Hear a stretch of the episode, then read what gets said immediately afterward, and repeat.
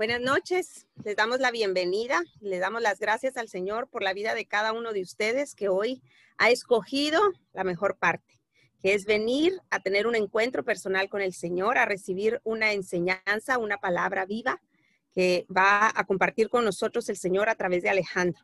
Así que vamos a ponernos en la presencia de Dios y entregarle este, este tiempo precioso que vamos a compartir con Él. Padre amado y Dios Todopoderoso, en el nombre de Jesús, queremos darte gracias por la vida de cada uno de nosotros, los que hoy, Señor, venimos a tu llamado. Gracias te damos porque has permitido que nos conectemos donde quiera que estemos, Señor. En cualquier lugar del mundo, en cualquier parte de la casa, Señor, tenemos acceso a entrar a tu trono precioso de gracia. Y eso es un privilegio y es un regalo hermoso y maravilloso que no damos por sentado lo reconocemos y te damos las gracias.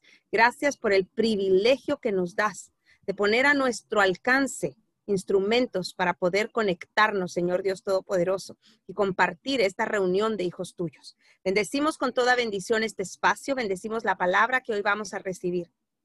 Te entregamos, Señor, nuestras mentes y nuestros corazones para que sea tu palabra revelada, revelada a través de tu Espíritu Divino.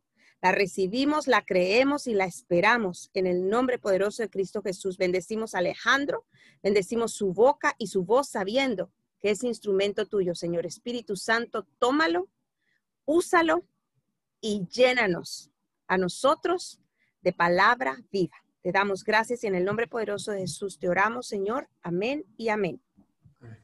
Eh, gracias, este. Buenas noches. Esas dos canciones, no sé si pudieron prestarle atención han sido de alguna manera algo muy importante para mí esta semana. La segunda canción dice que Él es nuestra fortaleza, que Dios es nuestra fortaleza, es el que nos sostiene. Y con lo que hemos vivido durante la semana pasada, pues eh, la única manera para poder estar aquí sentado es por el amor y la misericordia de Dios, porque y teniendo la paz que hoy podemos decir que tenemos y a pesar de haber pasado esas circunstancias, seguimos teniendo esa paz. Ha sido una semana pura montaña rusa con sube y bajas, eh, bien estresante porque de alguna manera unas cosas no salen como se planifican, pero afortunadamente Dios tiene el control, Él todo lo sabe y adicionalmente es amor para podernos soportar y sostener en estos tiempos de, angustia. Voltear nuestros ojos hacia Él es lo que nos puede dar paz en cualquier circunstancia y en cualquier momento. Y hoy el tema que, me, trae a, a la mente es el tema de los templos y qué es un templo el día de hoy. Vamos a empezar con una pequeña definición googlesca de lo que es un templo. Edificio, lugar destinado a un culto religioso, a menudo, a está consagrado a una divinidad. mezquitas, pagodas, iglesias, son templos de culto de las grandes religiones. Es un lugar, un lugar real ah, o imaginario donde se considera que reside algo que es, es noble, digno de ser venerado, o donde se cultiva con especial devoción una ciencia, un arte o una virtud. Ah, muchos dicen que las universidades son los templos del saber. Y, y, esa, esa última frase donde las universidades son los templos del saber nos da a entender que hoy, pues hay muchos templos. Y uno puede llegar a pensar que hoy existen una infinidad de templos. Pero yo quiero traer al momento la historia del templo de Salomón. Y el templo de Salomón, lejos de ser el, por, por lejos, es el, más imponente de todos los, los templos construidos por el hombre. Y tal vez no por su diseño y por su ingeniería, porque hoy vamos a encontrar unas cosas que son impresionantes cuando uno los ve aquí en Houston, solo las autopistas, pues uno puede llegar a pensar que son templos. Eh, pero lo importante y, lo que hace que ese templo fuera imponente era el propósito que ese templo tenía. Y ya que en esa época los israelitas tenían una relación muy diferente a la que nosotros hoy tenemos con, con Dios. Claro, es el mismo Dios. Creían en el mismo Dios que nosotros tenemos hoy, eh, pero cuando Jesucristo derramó la sangre por nosotros en la cruz, el pacto de Dios con nosotros cambió. Hoy nos permite levantarnos cada mañana sin ningún problema, ir directo a sus brazos, a ponernos a sus pies en su trono, entregarle nuestra vida, agradecerle, alabarlo, honrarlo por lo que ha hecho en nuestras vidas y lo que Él hará. Y que a pesar de las circunstancias tan difíciles, como dice la letra de la canción, Él es el que nos sostiene y somos nosotros que directamente podemos entrar con Él sin tener que ir por ningún lugar para poderlo encontrar. Sencillamente, si deseamos buscarlo de corazón, lo vamos a, encontrar. Y eso nos permite vivir un día más y cada día que vivimos más, estamos más cerca a, Él para verle la cara, mucho más cerquita a Él. Nadie nos puede quitar eso. Absolutamente nadie nos puede quitar eso. Los israelitas, por el contrario, eso no lo tenían. Vivían en una nube de pecado constantemente. Ellos Ah, no sabían ni cuándo ni en dónde se les presentaría a Dios. Y si tenían suerte, eh, pues estarían en el lugar correcto, eh, en el tiempo preciso, para escuchar o para ver y vivir la experiencia de la presencia de Dios. Pero la mayoría de los israelitas no tenían esa oportunidad, entonces aceptaban vivir una realidad de que nunca verían o nunca estarían en la presencia de Dios. Y así ellos creían, vivían y morían. Y no fue sino hasta que Dios em, habló con David indicándole que él quería una casa construida. Y David hizo todos los preparativos necesarios con todo el detalle, ingeniería, arquitectura, materiales, materia prima, logística y demás, para que después fuera su hijo Salomón el que finalmente construyera la casa de Dios. Pero cuando Salomón estaba construyendo esa, esa casa de Dios o ese templo, no tenía ni idea para qué era. Sencillamente Dios dijo, haga un templo, pero eh, él no sabía exactamente en el preciso instante que lo estaba construyendo cuál era la finalidad del templo. El rey David se puso de pie y dijo, escuchen todos ustedes, hermanos y pueblo mío. Yo tenía la intención y el deseo de construir una casa para el cofre del pacto del Señor. Un lugar que fuera como el trono de Dios, Así que hice todos los preparativos para la construcción, pero Dios me dijo, tú no puedes construir una casa para alabar mi nombre porque tú has participado en muchas guerras y has matado a mucha gente. Dios me dijo, tu hijo Salomón es quien va a construir mi templo y mis patios. Yo lo elegí a él para que sea como mi hijo y yo seré como su padre. Salomón, hijo, fíjate que el Señor te ha escogido para que tú construyas una casa para su santuario. Ten valor, manos a la obra. Y finalmente Salomón empezó la tarea. Le tomó como siete años hasta que completó el templo. Y una vez estaba completado el templo, se le apareció Dios durante una noche dándole claramente cuál era la finalidad del templo. Mientras él lo estaba haciendo, la finalidad no la tenía clara. Salomón completó el templo del Señor y el palacio real, y todo le salió bien en hacer. Todo lo que propuso en cuanto al templo del Señor y su palacio. Entonces el Señor se le apareció a Salomón durante la noche y le dijo, he escuchado tu oración y he elegido este lugar como templo para que se hagan sacrificios en mi honor. Mis ojos estarán abiertos y mis oídos atentos a la oración que se haga en ese lugar. Pues ahora he elegido y he consagrado este templo para que viva mi nombre para siempre. Mi atención y mis pensamientos estarán siempre ahí. Ay, qué promesa tan hermosa. Ya ellos no tenían que salir a ver cuándo se encontraban con Dios. Ellos ya sabían que el templo que se había construido podían llegar en el momento que fuera permitido para encontrarse con la presencia de Dios y poner ahí de alguna manera sus oraciones. Y esta fue la primera vez que Dios, en todas las diferentes relaciones que ha tenido con el hombre hasta ese momento, fijó un lugar para mantener su presencia, donde estaría siempre para escuchar las oraciones y las necesidades del pueblo de Israel, donde Él estaría atento a sus oraciones, alabanza y adoración. Y ahora ellos ya sabían a dónde se podrían dirigir para encontrar a Dios y estar en tu presencia. Esto es la belleza de ese templo, no la ingeniería o la construcción o las joyas preciosas que, que se utilizaron. No es lo magnífico de su diseño ni el tamaño. Es la finalidad. Lo que Dios hace, lo que hace magnífico este lugar es lo maravilloso de su propósito.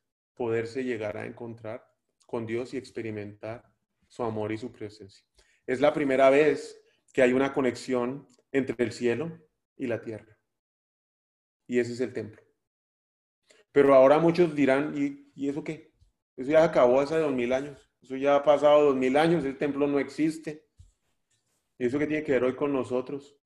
¿Y qué con los templos que nosotros creemos que vemos hoy? Pues claro, ese templo hoy ya no existe. Y pueden existir hoy inclusive construcciones mucho más impresionantes que el templo de Salomón. El templo físico no, es, no existe, pero lo que hoy sí se mantiene, y hoy más que nunca, es el propósito que tenía ese templo. Hoy tenemos un nuevo templo, un pacto de Dios con los hombres que lleva el mismo propósito, la misma visión que cuando Dios se le habló a Salomón. ¿Y quién es ese templo? Pues es que somos nosotros. Ustedes deberían saber que son el templo de Dios y el Espíritu de Dios vive en ustedes. Primera de Corintios 3:16. Nosotros somos el templo del Dios viviente. Así como dijo, viviré y caminaré con ellos. Yo seré su Dios y ellos serán mi pueblo. Y muchas veces hemos escuchado eso, los que hemos leído la Biblia, los, los que de alguna manera practicamos uh, eh, alguna religión, podemos haber escuchado que somos el templo viviente, pero ¿eso qué significa?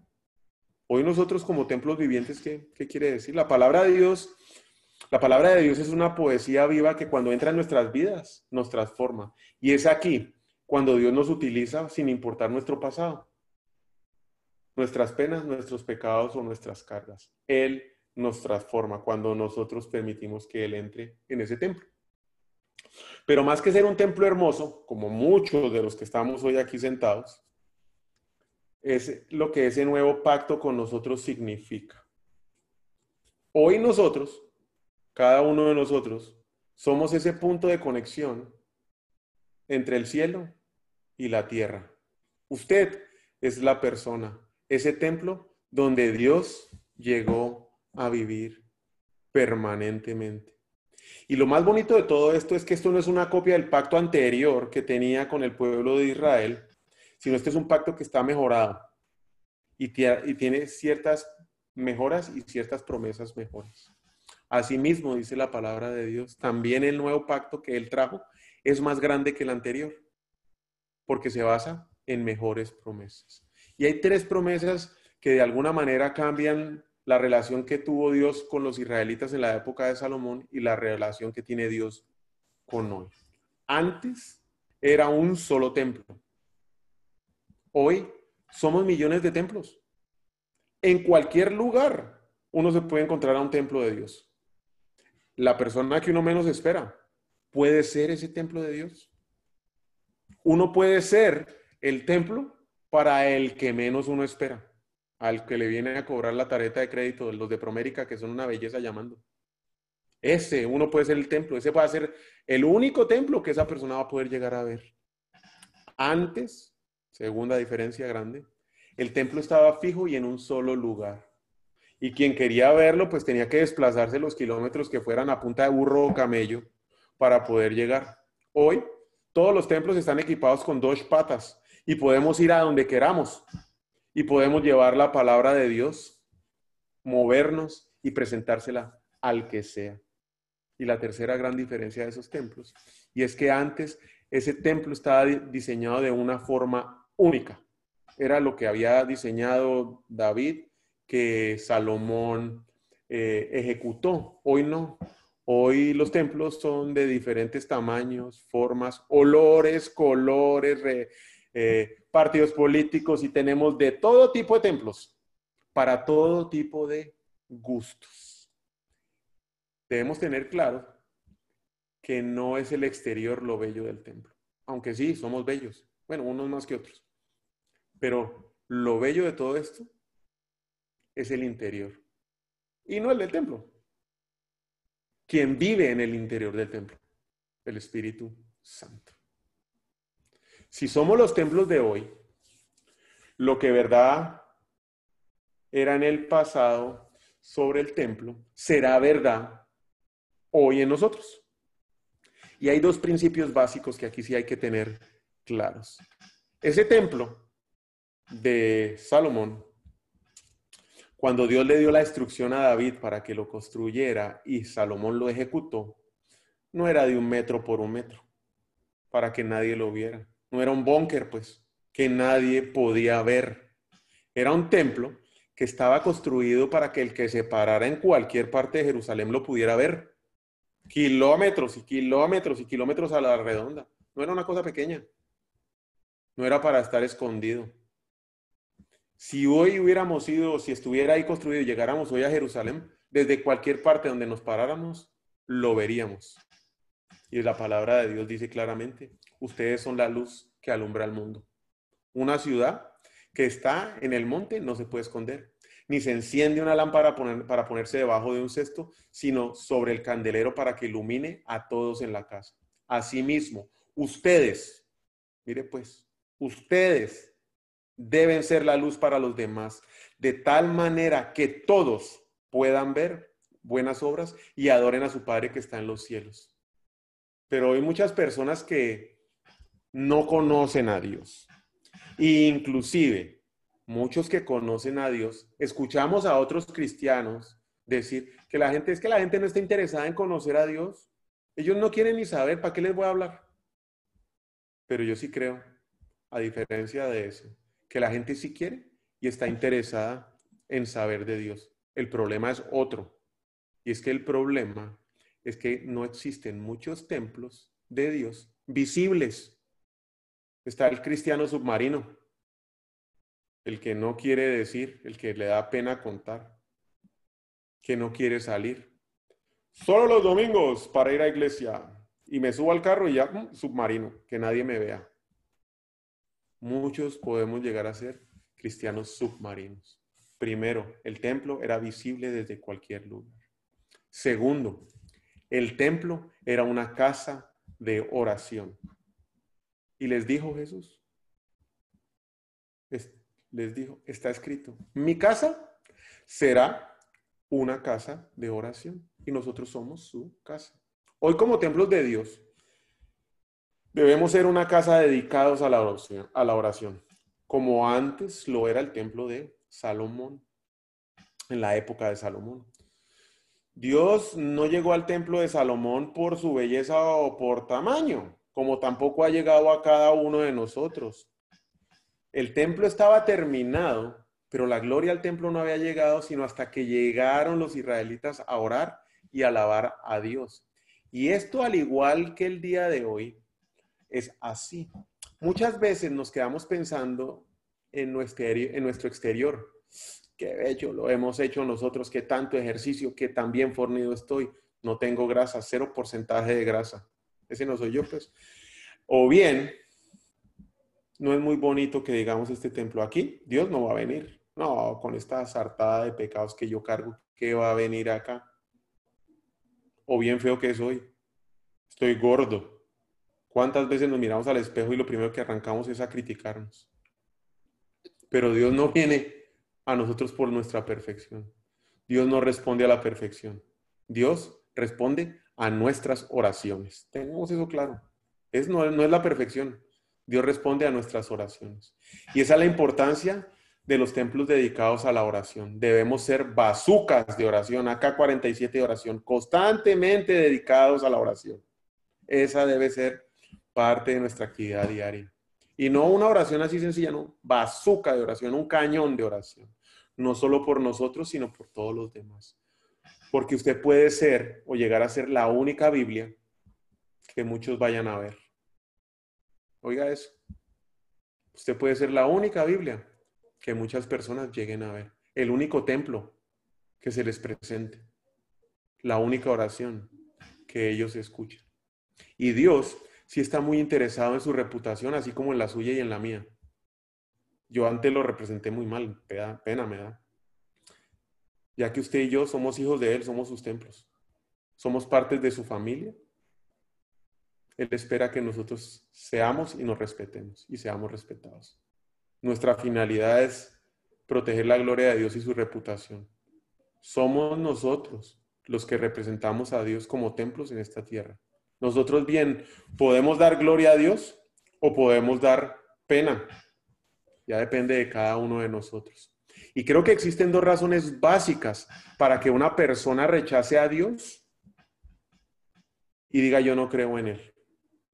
Son dos razones básicas. La primera razón es que no conocen a un cristiano. No han tenido un amigo cristiano que les haya presentado a Dios. No han visto un templo.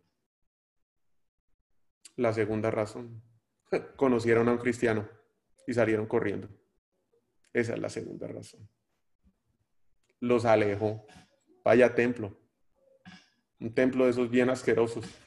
nadie quiere llegar ahí, nadie quiere ir. ¿Qué tipo de templo somos? ¿Qué es lo que hacemos? Nos levantamos por la mañana a orar y al primer cristiano que aparece nos ponemos a murmurar y a chismosear. Y así le queremos llevar la palabra de Dios. ¿Qué templo somos? Podemos ser el submarino. Sí, sí, muy chévere que usted su relación con Dios la tenga. Que nadie sepa que usted es cristiano, que no la ve. Inclusive ni los de la iglesia cuando va el domingo. Porque no, no se lo mostramos, somos submarinos. Ni siquiera nuestros hijos. Somos el templo que aleja a los otros, a los que no conocen a Dios.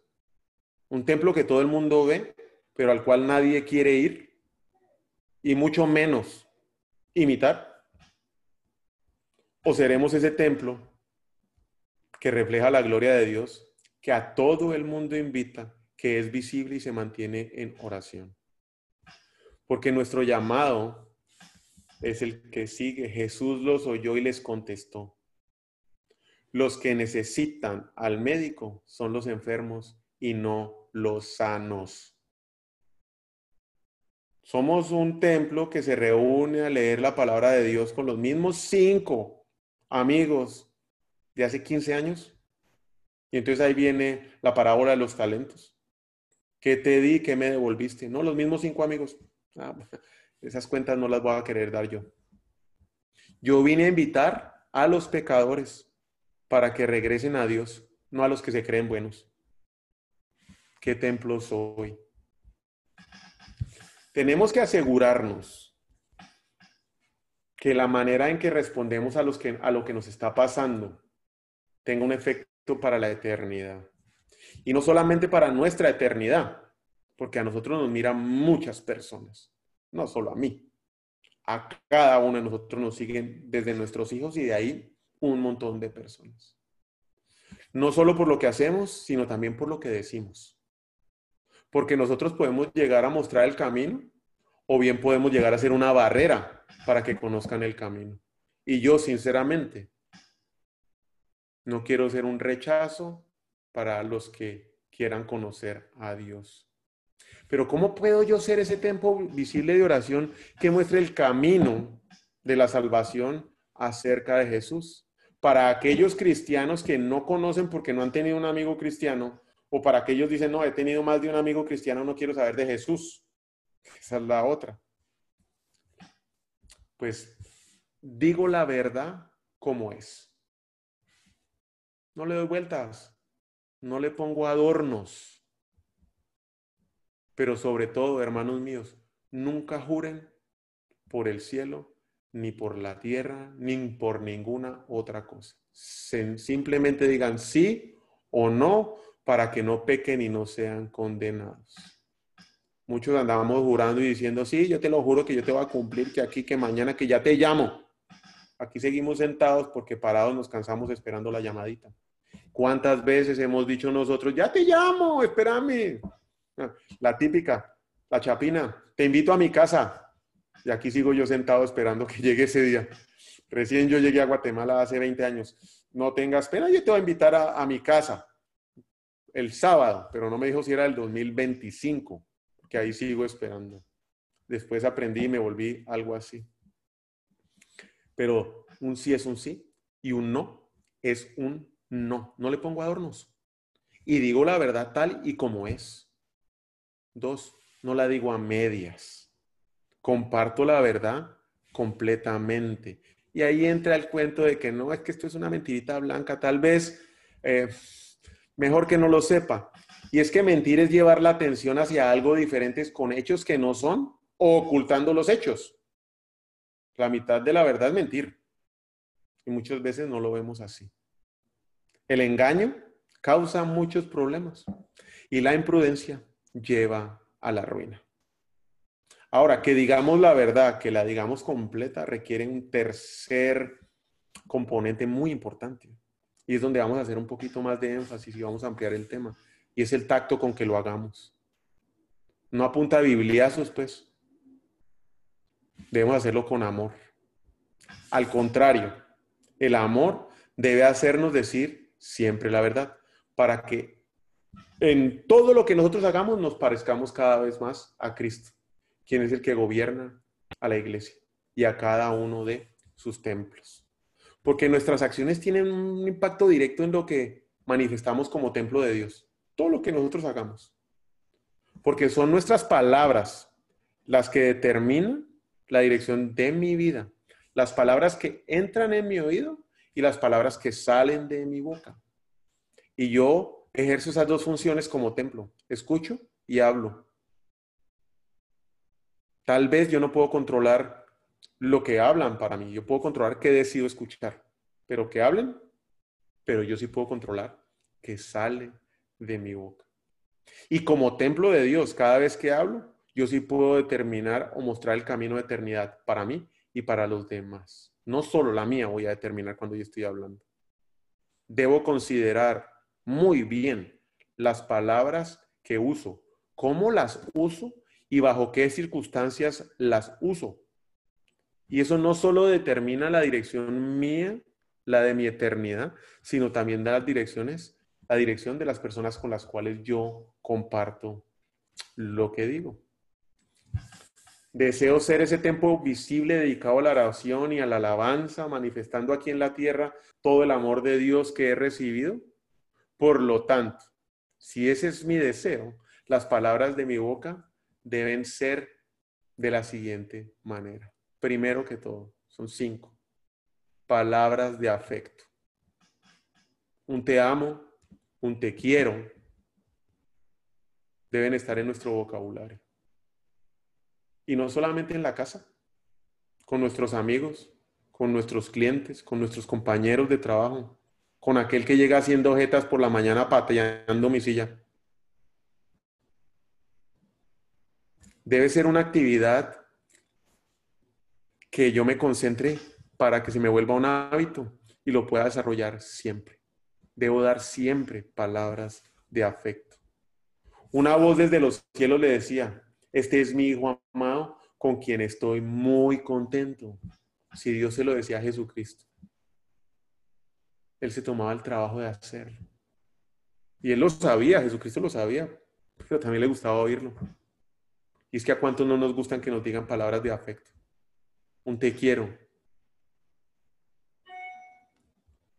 Y Jesús, después de que fue bautizado, salió inmediatamente del agua y vio que el cielo se le abrió y que el Espíritu de Dios bajaba sobre él como una paloma. Dos, palabras de aprecio, agradecimiento, gracias, buen trabajo, qué bien hecho. Pero no solo a mis cuates, a mis amigos o a las del Cuchubal, al mesero, al que me abre la puerta, al taxista, al que barre, que no lo conozco, el del edificio, que ni sé quién es, llamarlo por su nombre. Buen trabajo, hermano, gracias. Y no, hermano, buen trabajo, Israel, que te vaya bien. Decir la palabra adecuada en el momento preciso es como una manzana de oro servida en bandeja de plata. Lo que salga de nuestra boca debe ser bello y valioso. Mire pues, si tenemos ese índice de gestión, yo sinceramente muy pocas veces lo uso y constantemente me equivoco en esto. Debería ponérmelo aquí en la frente. Debemos trabajar en tener un listado de palabras que agreguen valor a los demás. No solamente nos deben tratar bien a nosotros y que nos agrade únicamente a nosotros. Tres, palabras de ánimo que den coraje, más cuando las personas están en un momento de dificultad. ¿Qué me gustaría a mí hoy oír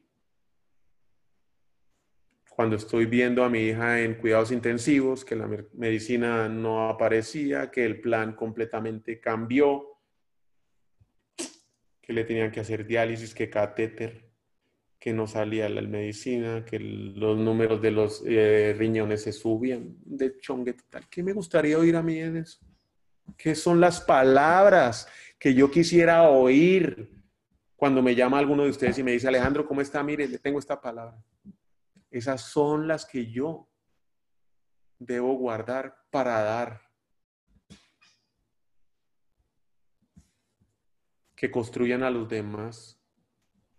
Si puede ser capaz, darle ánimo, todo lo que tiene, todo lo que necesita. No digan malas palabras, sino palabras que ayuden y que animen a los demás para que cuando le hablen, le haga bien a quien los escuche. Palabras de sanidad. Una palabra amable es un árbol de vida. La palabra perversa destruye el espíritu. Yo no entendía por qué las malas palabras no eran malas. Es más, yo las justificaba.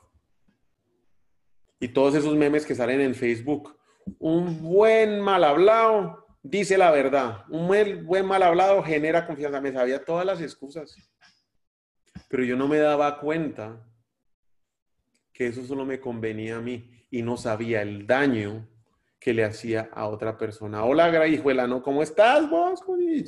Y el otro sin saber qué pena estaba pasando porque seguramente nosotros no tenemos ni idea de la mitad de las penas que otros van llevando. Y ese era el templo que yo estaba dando. Esa era la imagen que yo estaba dando. Eran las palabras de sanidad, las palabras de ánimo que yo daba. Y por último, palabras de fe. Somos ese templo que se ve. Pero no solamente para que fortalezca nuestra fe, sino la de los demás.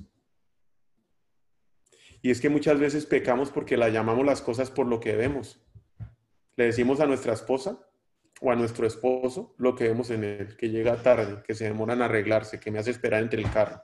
Eso es lo que vemos. Eso es lo que repetimos. O a nuestros hijos. Y esas tus notas, pues sí, siempre las mismas. El 6 mediocre que siempre sacas. Eso ya lo sabemos. ¿Y por qué no empezamos a llamar las cosas por lo que pueden ser? Tranquilo, mijo, siga preparándose que usted está llamado para sacar buenas notas, para hacer un éxito. No te preocupes, mi amor. Vamos a disfrutar en la fiesta. Tranquila, demórate tu tiempo. ¿Por qué no podemos llamar las cosas por lo que van a ser? por, el, por lo que nosotros vemos que pueden llegar a ser. Dejar de decir lo que es, dejar de decir lo que ya conocemos y empezar a decir lo que puede ser. No se preocupe, usted va a ser perdonado. Esos pecados que tiene no los va a cargar siempre. Dios ya los pagó por usted. Esa enfermedad, ese diagnóstico que los doctores dicen que hay, leucemia, Dios lo cambia.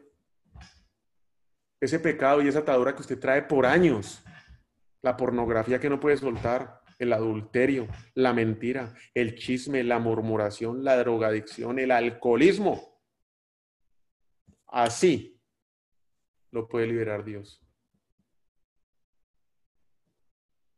No voy a estar llamando al alcohólico que ya lo sabe él y que lo sé yo, tranquilo. Voy a estar diciendo, usted puede ser liberado. Y así está escrito. Te he dicho, te he hecho padre de muchas naciones. Así frente a Dios, Abraham creyó ese mensaje, porque Dios puede dar vida a los muertos y crear algo de la nada.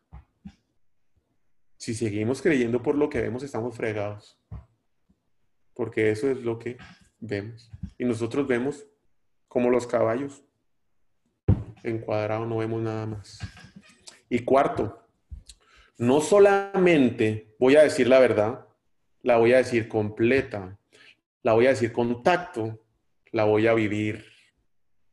Vivo la verdad consistentemente, el 100% de mi tiempo. No por momento cuando me convenga. Y ahí todo el mundo va a salir, pero es que yo no soy perfecto, ni usted tampoco, no, yo tampoco soy perfecto. Constantemente me caigo, eso también me pasa. Constantemente fallo, constantemente grito, a veces se me dan malas palabras. Ah, pero ahí está el Espíritu Santo diciéndome, mi hijito, ese no es el templo que los demás deben ver. Arregle el camino. Póngase, arrepiéntase de rodillas y dele otra vez. Aquí estoy yo para acompañarlo. Así está escrito. Te he hecho padre de muchas naciones. Dios puede dar vida a los muertos y crear algo de la nada. Y como vamos a terminar con el que empezamos, que es con David, y, David cumplió y dirigió al pueblo de Dios con honestidad e inteligencia. Estoy leyendo rápidamente lo que dice Salmo 78-72. Fue un buen líder, fue un líder íntegro que cuidaba a los suyos. Y él escribió el Salmo 101, que cuando tengan tiempo, les recomiendo que lo lean todo. La misericordia y la justicia cantaré a ti, oh Señor. Cantaré alabanzas, prestaré atención al camino de integridad. ¿Cuándo vendrá, Señor, a mí? En la integridad de mi corazón andaré dentro de mi casa. No pondré ninguna cosa indigna delante de mis ojos. Aborrezco la obra de los que se desvían. No se aferrarán a mí. El corazón perverso se aleja de mí. No conoceré maldad. Destruiré al que en secreto calumnia a su prójimo. No toleraré al de ojos altaneros y de corazón arrogante. Mis ojos estarán sobre los fieles de la tierra para que moren conmigo. El que anda en camino de integridad me servirá. El que no practica el engaño no mora en el que practica el engaño no mora en mi casa. El que habla mentiras no permanecerá en mi presencia. Esto está escrito hace más de 2500 años, pero hoy es más relevante que nunca. Y la pregunta como para terminar hoy es, ¿qué templo quiere ser usted? ¿El que va a alejar a alguien que no conoce a Dios? ¿El submarino que nadie sabe que usted es cristiano? Yo le pido a Dios que me haga visible, pero que me haga visible conforme a su voluntad. Yo no quiero ser un cristiano invisible. No puedo ser un cristiano que no ora. Y aunque yo sé que no sé, yo lo hago. Y le pido a Dios todos los días para que me ayude a poderme levantar cuando no tengo ánimos, cuando no quiero, cuando no quiero orar, que sea Él el que lo haga que nos habilite para que cada vez que yo tenga que relacionarme con alguien que me hace esperar, que me atraviesa un carro, que me cobra, que no quiero ni ver, de mi boca solo salgan palabras de afecto, de aprecio, de ánimo, de sanidad y de fe. La palabra de Dios dice partida de víboras. ¿Cómo pueden ustedes hablar lo bueno siendo tan malos? Lo que uno dice muestra lo que hay en su interior. Y es que el interior y en su corazón no es un trabajo que nosotros podamos cambiar. Eso únicamente lo cambia Jesucristo cuando entra en nuestro corazón. No es una cosa que nosotros podamos hacer en nuestras propias fuerzas. Por años lo intenté. No pude. Y no fue sino hasta que hice esta oración que de alguna manera permití yo y entendí que mis fuerzas no podían que era Jesucristo al entrar en mi corazón, el que hacía ese cambio, el que me modificaba, el que me hacía otro, el que me cambiaba. Yo quiero que la hagan conmigo, el que quiera hacerla lo invito para recibir a Jesucristo en su corazón. Querido Dios, no lo entiendo todo, pero te agradezco que me ames, Señor. Te agradezco que has estado para mí y que hayas enviado a Jesucristo a salvarme y no a condenar. Confieso que he pecado contra ti, Señor, y admito que necesito a Jesús como mi Salvador. Quiero y deseo tener una relación con Jesús. Quiero seguirlo y hacer las cosas que Él me diga que yo haga. Te pido que me salves de mi pasado, Señor, mis culpas y mis errores, mis pecados, mis malos hábitos, mis heridas y mis complejos. Te pido que me salves para tu propósito, que me permita ser un templo visible y de oración, no solo para mí, sino también para mis hijos, que me vean, para mi esposa, para mi esposo, para mi mamá, para mi papá, para mis hermanos, para mis compañeros de trabajo, para mis jefes, para mis amigos. Que sea yo el que influencie el mundo y no el mundo a mí. Quiero aprender a amarte y a confiar en ti y a quedarme en tu familia para siempre. En el nombre de Cristo Jesús. Amén.